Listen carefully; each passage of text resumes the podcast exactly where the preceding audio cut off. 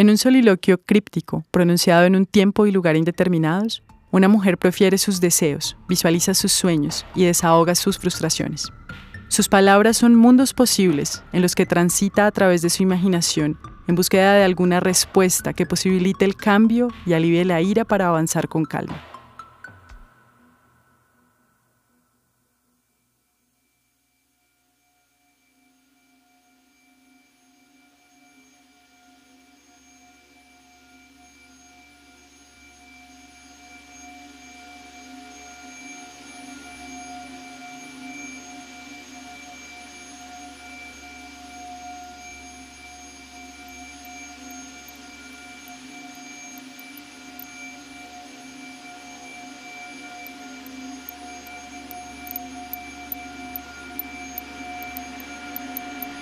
Perdón. ¿De qué país es usted? Desde que nací, la violencia es una novela de esas largas con finales inconclusos. Se transmite por las noticias día a día. Y no es raro que te la cruces en el camino más de una vez.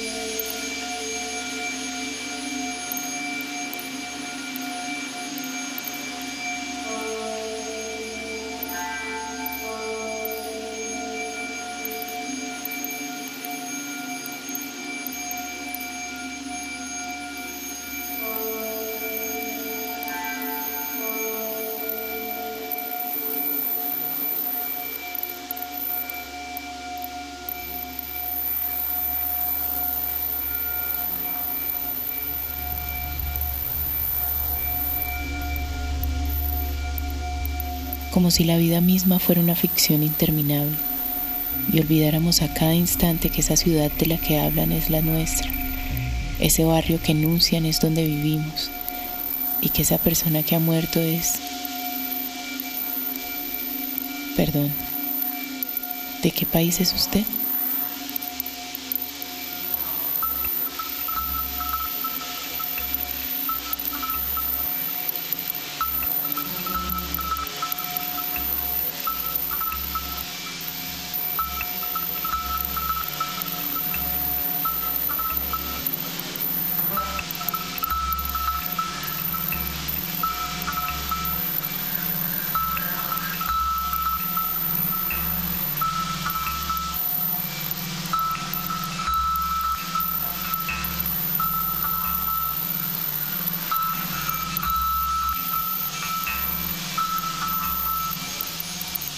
En mi país nadie quiere olvidar lo que ha vivido, ni someterse a la desidia ni el miedo. Y sin embargo a veces las ventanas se cierran ante la mirada atónita de otros. Estoy harta de quedarme suspendida, sometida en silencio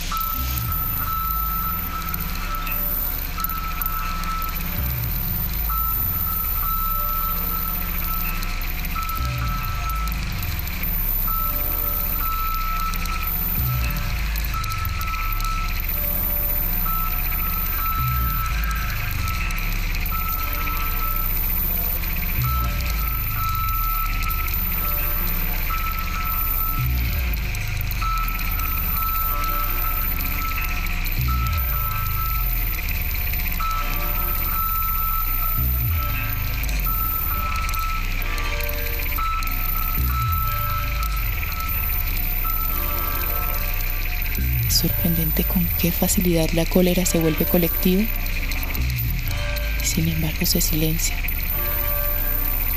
Más de 30 años escuchando. El país ya no será el mismo. Más de 30 años en que esa frase aquí no pierde la fuerza.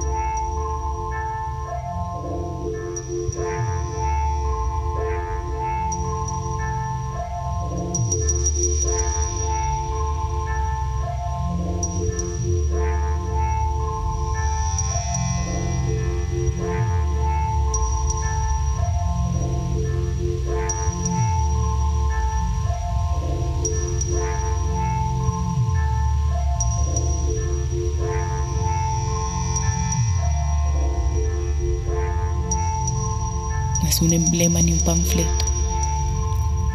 Es un sueño de esos que se persigue con hambre, con dolor, con rabia, con esperanza. Como el sueño de alguien que cierra los ojos, moviendo con desesperación sus pupilas y respirando con dificultad. Como si observara algo que desaparece en el tiempo y que logra temperar los ánimos. Perdón, ¿de qué país es usted?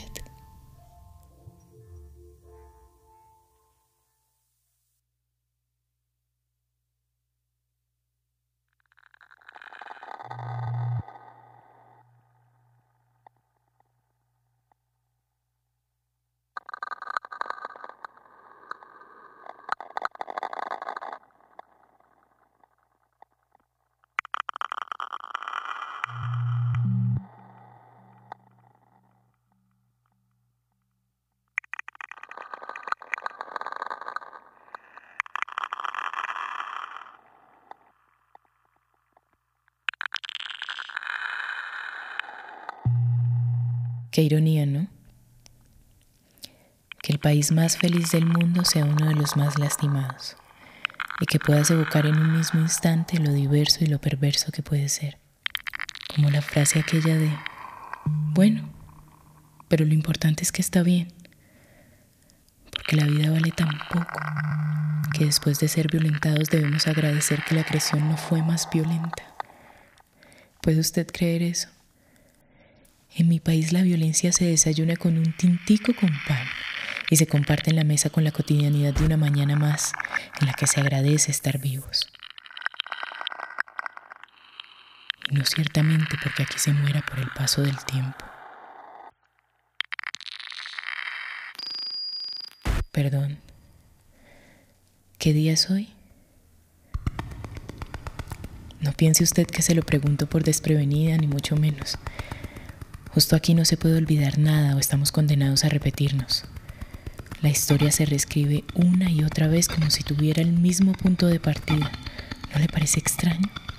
Como un círculo vicioso. Más de 30 años sobreviviendo al miedo, registrando en mi memoria cada momento como si fuera una especie de archivo vivo de la historia recorriendo cada rincón para intentar mantener vivas las palabras del campesino, el cuerpo resiliente de la mujer violentada y la deuda eterna que este país aún tiene con sus víctimas.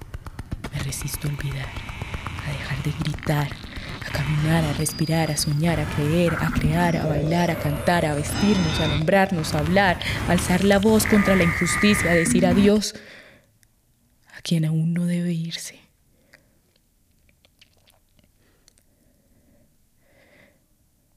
no quiero despedirme. No quiero irme. No quiero...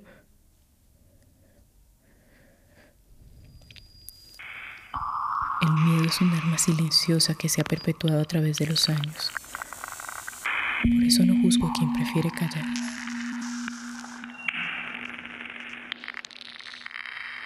¿No le parece?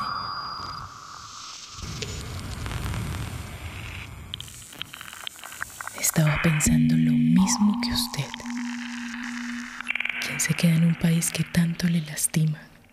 No sé.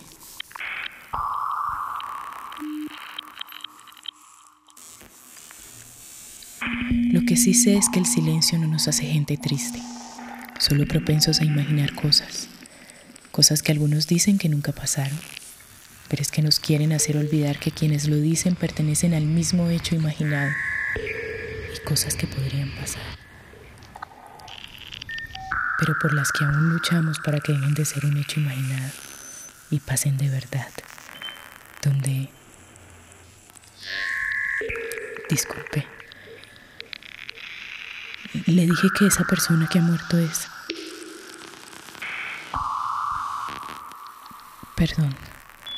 ¿De qué país es usted?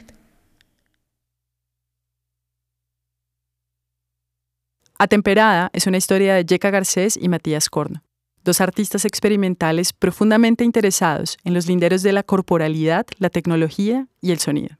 Soy Andrea Heredia y esto es Memorias Emergentes, Mundos Posibles, un podcast dedicado a la creación de premoniciones imaginativas, al deseo de dar forma a los mundos posibles que habitan en la memoria histórica y poética de las luchas sociales, particularmente aquellos mundos vinculados con las movilizaciones del año 2021 en Colombia.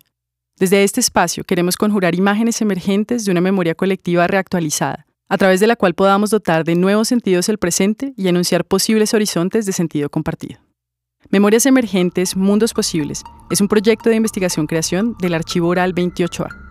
Para la creación de esta segunda temporada hemos colaborado con el grupo de investigación ESTEPA de la Universidad Nacional de Colombia y con el Instituto de Estudios Latinoamericanos de la Universidad Libre de Berlín.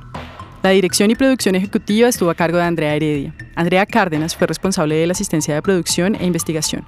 La Fundación Algo en Común de Cali fue nuestro aliado creativo en el proceso de escritura de cada una de las historias de nuestro podcast. Y en el diseño sonoro contamos con el estudio Guateque y el apoyo de nuestra productora Andrea Cárdenas.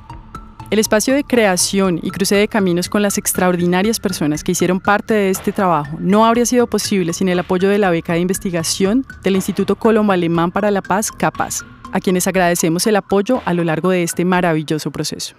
Cerramos con este capítulo la segunda temporada de Memorias Emergentes Mundos Posibles.